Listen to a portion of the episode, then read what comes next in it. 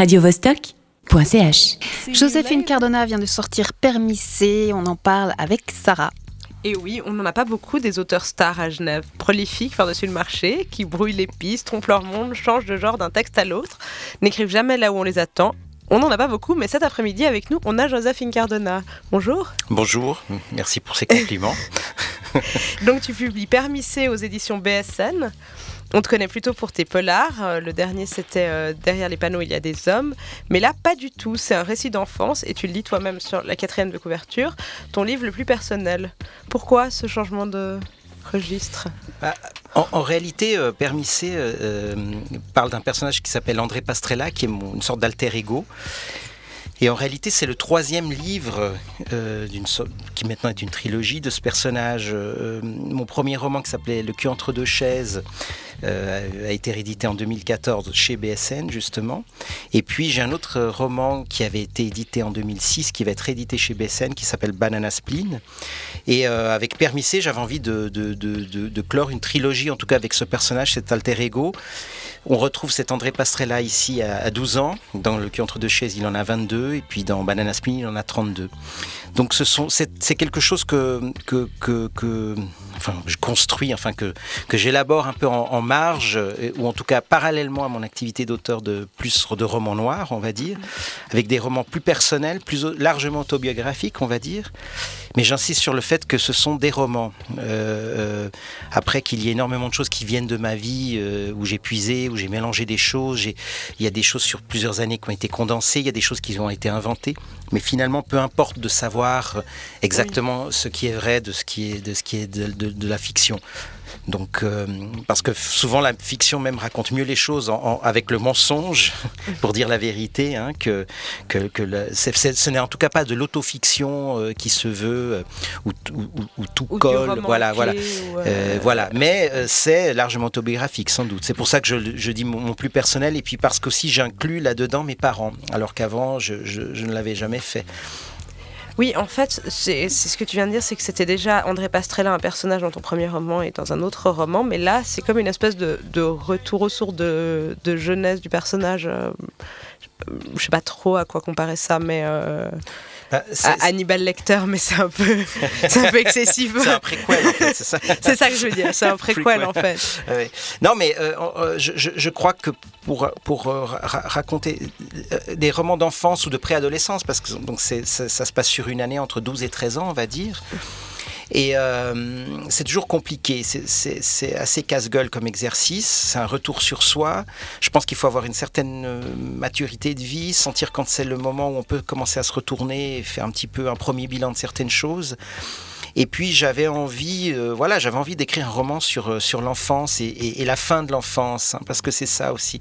Donc euh, permissé parce qu'il y a cette double culture entre l'Italie et la Suisse, mais c'est aussi un roman d'initiation, un roman de, de, l'entrée dans l'âge adulte avec les premières fois, le premier amour, la première expérience sexuelle, la première peur réelle dans la vie, la première prise en compte de la tragédie que peut être la vie, etc. Donc c'est un roman des premières fois, on va dire. Mm. Et c'est, mais donc c'est un récit d'enfance, mais en fait c'est aussi un livre. Enfin moi j'ai trouvé que c'était aussi un livre sur la solitude, et c'était et finalement, enfin c'est l'enfance, mais il y, a peu d'amour et il y, a beaucoup de violence et les amitiés sont, sont, sont assez tragiques. Et je me demandais si c'était une, question d'époque, de milieu ou de parcours personnel plutôt. Euh. Oh, je, crois que c'est essentiellement du parcours personnel. C'est vrai que donc le, roman se passe en 1978. Euh, c'est vrai que euh, pour ceux qui connaissent, qui, étaient, qui sont de ma génération, on va dire, c'est vrai qu'on était moins, on avait moins les parents qui, nous contrôlaient, qui nous surveillaient. On était plus, beaucoup plus voués à, nous-mêmes en fait. Et, euh, moi, je pouvais disparaître des après-midi entières, des mercredis, presque des fois, je, je, revenais juste pour manger. Mes parents travaillaient, ils savaient même pas où j'étais. J'avais ma clé autour du cou. voilà, j'ai appris très vite à me réchauffer des plats, enfin à être très autonome. En plus, mes parents changeaient tout le temps de travail parce qu'ils travaillaient dans les, dans les hôtels, ils faisaient les saisons, donc j'étais toujours le nouveau, j'arrivais dans un endroit. Donc j'ai effectivement, j'ai eu une, une, enfance plutôt solitaire. Mon, premier ami, mon premier vrai grand ami était un chien en fait. Hein. donc, euh, donc voilà, je, je, je et, c'est ça aussi, c'est non seulement un retour sur, sur, sur, sur ces années-là, mais c'est aussi, je comprends aussi pourquoi j'écris finalement. Parce que je, je, me suis rapidement inventé des jeux tout seul, des mondes, des histoires. Et c'est des histoires que, que, que, j'écris aujourd'hui. Je continue toujours à être ce, ce, gosse-là qui s'invente des histoires et puis qui les donne à, lire. Et puis euh, aussi le sens du tragique, comme je disais avant, le, le, parcours de mes parents, certaines choses qui m'ont fait comprendre très vite aussi que, voilà, que, que la vie est, est, vraiment toujours sur le fil du rasoir avec des choses magnifiques et puis euh, des choses euh, dures qui peuvent être toujours en contrepoint. Donc c'est ce livre aussi est, fait de, moments drôles, de tendresse, de poésie, puis de moments très durs aussi euh, qui s'alternent. Ce, livre s'appelle Permissé. Je peux dire un ou deux autres titres. Donc derrière les panneaux, il y a des hommes. Le cul entre deux chaises, c'est des titres toujours percutants. comment tu choisis tes titres? Alors que euh, habituellement, j'ai la possibilité de choisir mes titres, effectivement. Certaines fois, j'ai sur d'autres romans, j'avais des titres très ah. bien que je, que je préférais, mais qu'on m'a fait changer. Je pense notamment à un, livre qui s'appelle Trash Circus, et que j'avais intitulé Connecting People, mais à cause de. Parce qu'à un moment donné, bon, c'est un pur roman noir très très dur, c'est le vrai portrait d'un salaud, en fait. Et il y a un moment donné, il y a un problème de, de, de téléphone euh, qui, qui interverti, et puis à cause de ça, ça va avoir toute une conséquence dramatique sur la vie d'une personne. Et euh, je pensais que Connecting People, c'était un bon titre, en plus euh, très ironique, parce que finalement on connecte rien du tout, mais bon. Et, euh, et, à cause de Nokia, on n'a pas pu, parce qu'ils avaient peur d'avoir un procès, etc. Donc c'est une autre forme de censure aussi hein, qu'on qu peut avoir. Et là, voilà, on m'a proposé Trash Circus. Bon, j'ai dit, allez, on y va, mais c'est pas un titre que. Mais en général, oui, je peux. Je... Mais parfois, mon premier titre n'est pas très bon. On en reparle avec l'éditeur, puis j'en trouve un autre. La... Non, vas-y. Permissé, ça s'est imposé. Euh... Oui, alors ça, oui, ça c'était tout de suite, euh, c'était c'était évident. Alors c'est un titre qui marche très bien pour la Suisse, pas du tout pour la France parce que c'est le permis camion. Donc oui, euh, voilà, c'est quelque chose. D'ailleurs, il y a des notes de bas de page aussi. C'est un truc assez drôle parce que je, je, en revenant de Quai du Polar, j'ai fait plusieurs débats, dont un avec des écrivains africains qui étaient obligés parfois de mettre des notes de bas de page pour comprendre certaines choses pour les livres quand ils sont lus en France. Mais en fait, voilà, ce livre quand il est lu en France, il a besoin de certaines notes de bas de page. Il y a des termes comme saison à l'époque, c'était les saisonniers qui venaient travailler. En France, on ne connaît pas ça. Enfin voilà, il y a toute une série de, de notes. Il y a un côté un peu ethnologique aussi dans ce bouquin. Mais il restera quand même, il s'appellera quand même Permissé en France. D'ailleurs, il est déjà vendu en France, donc euh, le titre reste le même pour oui, la oui, France. Il n'y a pas un titre spécial pour les Français. On va écouter Eddie and the Hot Rods, euh, Teenage Depression. C'est toi qui nous a proposé ce titre. On l'écoute et on reparle avec toi ensuite.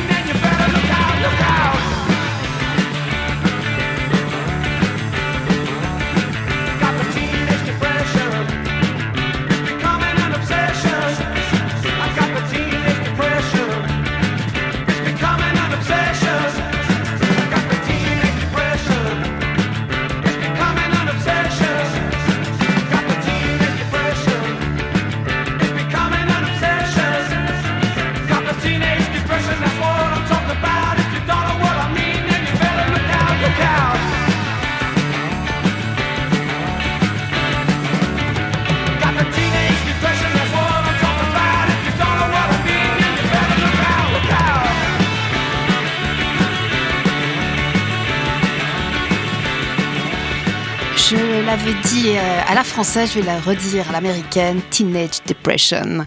Euh, ce titre que nous a amené Joseph Incardona, notre invité du jour, euh, date de la fin des années 70. C'est l'époque du livre que tu viens d'écrire, Permissé. C'est ce que tu nous disais. Sarah, et, euh, en fait, tu te décris sur ton site internet comme, euh, comme inconstant, angoissé, maniaco-obsessionnel et hypochondriaque. Je voulais savoir, est-ce que c'est nécessaire pour écrire ou c'est un peu un mythe, l'écrivain maudit? Ah, euh, maudit, c'est une chose. hypochondriaque, tout ça, c'est autre chose. non, alors voilà, il y a des périodes, je me soigne, ça va mieux je suis moins euh, compulsif, euh, moins, moins obsessionnel, moins, euh, voilà, mais bon, je le mets de manière ironique un peu et puis avec, de, oui, avec humour, mais, mais, c'est vrai que c'est vrai que, alors je sais pas après, non, je crois, je crois pas, moi l'écrivain maudit, j'y crois pas trop, ce, mythe romantique, voilà, après il y a des sensibilités, il y a, y a des, ouais, je crois que tout est une question de sensibilité, d'empathie. Et mais, moi, l'écrivain maudit, euh, non, il faut un écrivain qui travaille, surtout, hein, ce que je veux dire. Après, voilà, il faut engranger des. on engrange euh, des expériences de vie qui font qu'après, on, les, on, les, on les retranscrit d'une façon ou d'une autre dans des romans. Mais euh, il n'y a pas besoin d'être maudit. Cela dit, d'être écrivain n'est pas, n'est pas facile, d'en vivre n'est pas facile. Alors, je rebondis sur ça pour pour te raconter une anecdote, euh, il y a à peu près deux mois, j'étais dans le train et à côté de moi, il y avait deux euh, apprentis libraires qui papotaient des auteurs et une a dit à l'autre Ah, moi, euh, une de mes collègues à la librairie, elle connaît Joséphine Cardona. Oh, ça doit être trop chelou de connaître un auteur de polar. Moi, j'aurais trop peur. Donc, il y a quand même une t'es quand même assez célèbre. Et qu'est-ce de quoi t'en fais? Enfin, y a Ce côté célèbre euh, d'un acteur euh, est différent d'un auteur. Un auteur, il y a ce côté mystérieux aussi. On se dit, euh, est-ce qu'il va écrire sur nous? Enfin, Comment tu, les gens vivent autour de toi? Mais c'est vrai que le, le livre, c'est très étrange, mais le livre reste toujours une sorte de, d'élément perturbateur chez les, chez, les gens. Il y a toujours cette, trace de... Encore récemment, j'ai écrit un, petit texte, pour un festival, il demandait de faire un abécédaire, euh, un dictionnaire amoureux, et puis j'ai écrit quelque chose qui, qui, a troublé les gens, qui ils, se sont dit, ah non, mais attends, on peut pas faire ça quand même, ça les a déconcertés, et, alors que ça a l'air d'être des gens euh, très libertaires, donc c'est vrai que le livre reste toujours euh, euh, quelque chose de menaçant potentiellement, euh, surtout pour des, on va dire pour des pouvoirs en place. à partir de là, non, il y, a une aura peut-être qui, effectivement vient, vient un peu des, romantiques français, du, 19e, tout ça sur, sur, sur les écrivains, mais, mais bon, c'est vrai qu'on est très seul, hein, on n'a pas souvent contact avec le public, sauf quand on fait des festivals. Et puis après, bon, ok, célébrité tout est relatif, mais, c'est vrai que voilà, je, suis, on va dire, plus connu en France qu'en Suisse. En Suisse, je commence maintenant à avoir une certaine visibilité, mais c'est vrai que j'ai, ayant publié, euh, à part cet éditeur euh, qui est à Lausanne, qui à mon avis est d'ailleurs le seul, un des rares éditeurs de, romans noirs euh, valables en Suisse romande, il, fait ça très bien. j'ai, mes éditeurs qui sont en France, donc c'est vrai que de, enfin petit à petit, il y a une sorte de visibilité qui, je veux pas dire célébrité, mais qui se met, qui qui se met en place.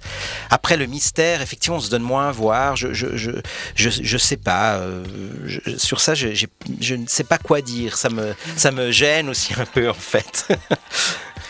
Mais les gens autour de toi n'ont pas peur de toi. Tes amis restent tes amis. Oui, oui, non, non, au contraire. Euh, oui, non, non. Et, ce, qui, est important, je crois que bon, ça, c'est quelque chose qui pourrait pas arriver à mon niveau, mais on ne sait jamais, on n'est jamais à l'abri d'un succès, euh, comme, qui dirait. Mais c'est vrai que là, il faut jamais. Moi, j'ai la chance d'avoir des amis euh, qui, qui une, compagne aussi, qui, qui sont pas des personnes qui ont sens et qui, donc on, des éditeurs, c'est qui je travaille, qui, qui savent si je devais éventuellement euh, avoir la grosse tête qui me remettrait en place très vite aussi. Donc, euh, mais c'est pas mon cas. Je, suis quelqu'un d'assez, d'assez humble. Je, suis ambitieux quand je travaille. J'essaie de faire le mieux possible, mais je garde une certaine euh, ambition sans vanité, on va dire. Hein. Et puis, et puis en fait, avant, de, avant d'être écrivain ou même en étant écrivain, tu as travaillé dans plein de domaines différents. Enfin, t'es pas rester dans une, dans une espèce d'abstraction, ou même si c'est très concret en fait un livre, mais t'es pas, pas juste dans l'abstraction intellectuelle d'écrire. J'ai trouvé une liste, je sais pas si elle est exacte, mais employé de banque, restaurateur de bateau, livreur de pizza, serveur, caissier de théâtre, téléphoniste au 111. Oui, oui, tout ça est juste. Alors c'est pas des, c'est pas, c'est, c'est, c'est juste des petits boulots pour avoir du temps pour écrire en fait. Parce que j'ai compris assez vite qu'il y avait rien qui m'intéressait euh, professionnellement parlant. Et, euh, en fait, j'ai, ouais, j'ai fait des études de Sciences Po qui m'ont, qui m'ont permis, voilà, d'avoir peut-être une connaissance un peu plus approfondi du monde, un regard, une méthode sur certaines choses. Mais à part ça, je voyais pas autour de moi, euh, à part le journalisme, euh, ce qui pouvait m'intéresser. Donc j'ai commencé à faire un stage de, journaliste et puis ça s'est très mal passé. Et c'est là où j'ai compris que c'était écrire qui m'intéressait. Et à partir de là, j'ai commencé à écrire. Alors il n'y a pas d'école pour écrire. Bon, il y a l'institut littéraire maintenant qui est à Bienne, mais c'est quelque chose de très nouveau. Et, euh, et donc on est seul. et puis pour avoir du temps, pour écrire. Euh, alors j'ai commencé à faire des boulots à mi-temps, enfin des fois aussi à plein temps, mais j'essayais toujours d'avoir un maximum de, possibilités d'écrire. Et puis petit, petit, à petit, les choses euh, se, se, sont mises en place. Et puis depuis quelques années maintenant, au sens large, donc euh, écriture, droit d'auteur, mais aussi des participations dans des scénarios, d'autres choses comme ça, font que j'arrive à, j'arrive à en vivre. Alors c'est jamais gagné, parce que je suis, je suis tributaire de, de mon imagination, je suis tributaire de ma santé, voilà, tout est très fragile, donc c'est pour ça que l'humilité, encore une fois, est de rigueur, parce que euh, euh, les idées, j'espère en avoir jusqu'au le plus longtemps possible, et puis voilà. Mais euh, voilà, c'est un monde hautement volatile et instable, en fait, hein, comme dirait Heisenberg de Breaking Bad. Bah, pour l'instant, tu es assez prolifique, puisque tu sors en moyenne deux romans par, par année. Non, un, un, un, on va dire. Mais des fois, ça se chevauche parce qu'il y a des livres de poche. Euh, ou alors, il y a. Oui, oui, oui, oui. oui, oui. D'ailleurs, il faut que je me remette à écrire là parce que là, bon, le prochain sortira en, janvier chez, chez, Finitude en France. Mais après, j'ai plus rien, donc il faut que j'écrive. ouais, tu jongles entre les éditeurs, c'est ça? Non, alors en fait, il y a eu, j'ai eu plusieurs. Maintenant, ça fait 2002, 2007, donc 14 ans que je publie. Alors, j'ai commencé avec un petit éditeur, j'en ai fait trois avec avec lui, euh, dont les, titres ont été épuisés, ont été repris maintenant par cet éditeur-là, euh, BSN. J'en ai fait deux avec Fayard, euh, j'ai fait trois romans graphiques avec.